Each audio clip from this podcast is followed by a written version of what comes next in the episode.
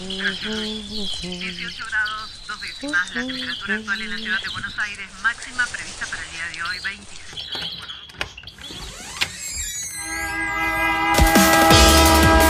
No tenemos agua, se nos corta la luz, no vivimos dignamente. La ciudad, ninguna respuesta. Hubo una convocatoria. de trabajadores desocupados. Estamos en el Ministerio de Desarrollo Social de Quiero la que Ciudad de Buenos Aires. unas, unas torres que denominan alto. ustedes vivan en una mejor ciudad, que los vecinos de Buenos Aires vivan en una mejor ciudad. Ninguna respuesta. Esto pasa en Buenos Aires.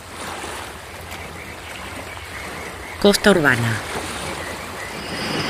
Torres y más torres. Sobre el río. Torres y más torres sobre el río. El gobierno de la ciudad presentó su plan de desarrollo urbano sostenible.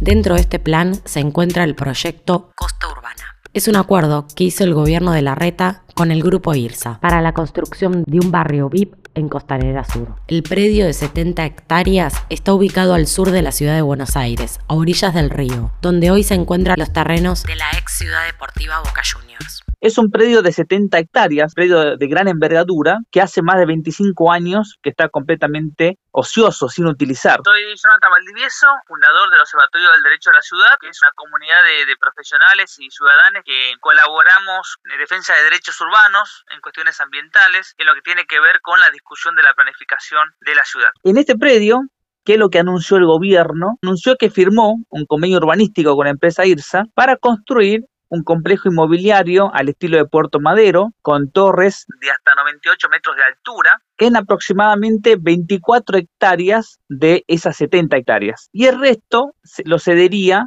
al gobierno de la ciudad de Buenos Aires para que los transforme en un parque público. ¿no? La misma lógica que se está aplicando en Costa Salguero, donde una parte va a ser destinada a torres y la otra parte a lo que el gobierno llama Parque Salguero. No es la primera vez que se presenta el proyecto de construcción de un barrio VIP. Así lo intentó IRSA en 2011, 2012 y 2016. El gran obstáculo que tiene IRSA para lograr hacer sus oficinas, hoteles y viviendas de lujo es que tienen que cambiar la zonificación en el código urbanístico. ¿Por qué el grupo IRSA necesita presentar estos proyectos de ley? Porque en el terreno no se pueden construir edificios que superen los 12 metros de altura y porque además el predio sigue estando destinado a una ciudad deportiva o a, cuestiones relacionadas con actividades náuticas, turismo. Digamos, no está habilitada la construcción de un emprendimiento inmobiliario residencial y comercial. Entonces el grupo IRSA compró un terreno barato porque ese terreno tenía una limitación de usos y ahora lo que necesita es que se modifique justamente ese código de planeamiento que actualmente se llama código urbanístico para poder construir las torres y darle esta visión residencial. Recalculando. Recalculando. La historia de estos terrenos es la historia de la privatización de los espacios públicos en la ciudad de Buenos Aires. Llegó a manos del Club Boca Juniors por una donación que le hizo el Congreso para que construyera su ciudad deportiva, algo que nunca ocurrió o ocurrió a medias. Estamos en la ciudad deportiva del Club Boca Juniors. Un complejo y cuantioso esfuerzo nacido bajo un lema que presidió y preside esta obra. Fe y trabajo. ¿Puede negarse acaso que mucho se ha construido ya? El pabellón de las Américas, por ejemplo, y un anfiteatro monumental. Monumental es también la confitería, ya totalmente terminada. El proyecto de la ciudad deportiva incluía siete islas sobre el río de la Plata con un estadio para 140.000 personas, canchas de tenis, piletas de natación y amplios espacios para la recreación de los socios y socias. Porque si es cierto que mucho se ha hecho ya, falta también mucho por hacer. Por ejemplo, el estadio de fútbol.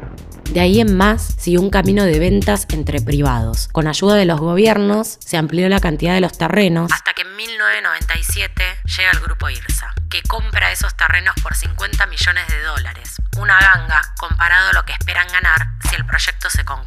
El gobierno anunció que enviará este proyecto de costa urbana a la legislatura para su tratamiento. Pero ¿en qué momento le consultan a los vecinos sobre qué debería hacerse con esos terrenos? La constitución establece que los terrenos ubicados en la costa del río son públicos. La participación ciudadana en este tipo de proyectos suele estar bastante soslayada por parte del gobierno La única participación obligatoria que están dispuestos a, ceder son las audiencias públicas obligatorias durante el trámite de la sanción de los proyectos de ley, pero como este proyecto de ley nunca tuvo ni siquiera una primera lectura, digamos, ningún emprendimiento del Grupo IRSA sobre este predio tuvo una primera lectura en la legislatura, nunca se convocó a una audiencia pública. Así que nunca hubo instancia de participaciones que la ciudadanía pueda discutir estos predios. Y esa constitución tiene dos mandatos muy fuertes, ¿no? Uno, que toda la planificación de la ciudad tiene que ser discutida con la ciudadanía. Y segundo, que tenemos el mandato de recuperar todas las tierras costeras para que vuelvan a manos públicas y para su uso común. Los predios de la costanera tienen que ser públicos y aquellos que no son públicos y que incluso han derivado de manos privadas a través de grandes fraudes. Tenemos la obligación, por mandato constitucional, de tomar todas las medidas para recuperar esas tierras para uso común. A comienzos de este año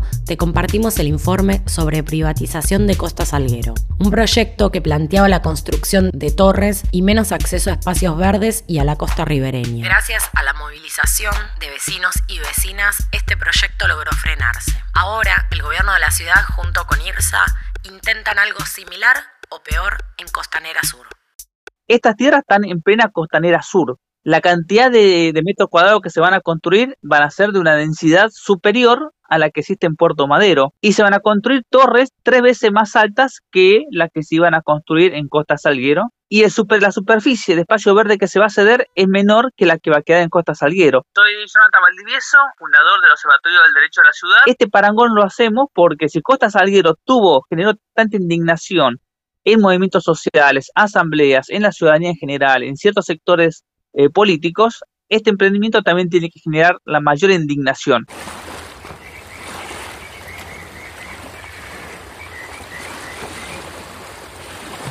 que acá no tenemos que analizar como si esto fuese un hecho, como si la ciudad no pudiera recuperar estos predios, sino justamente lo que hay que evitar es que se consolide este ciclo de despojo histórico y más grande de tierras públicas de la ciudad de Buenos Aires.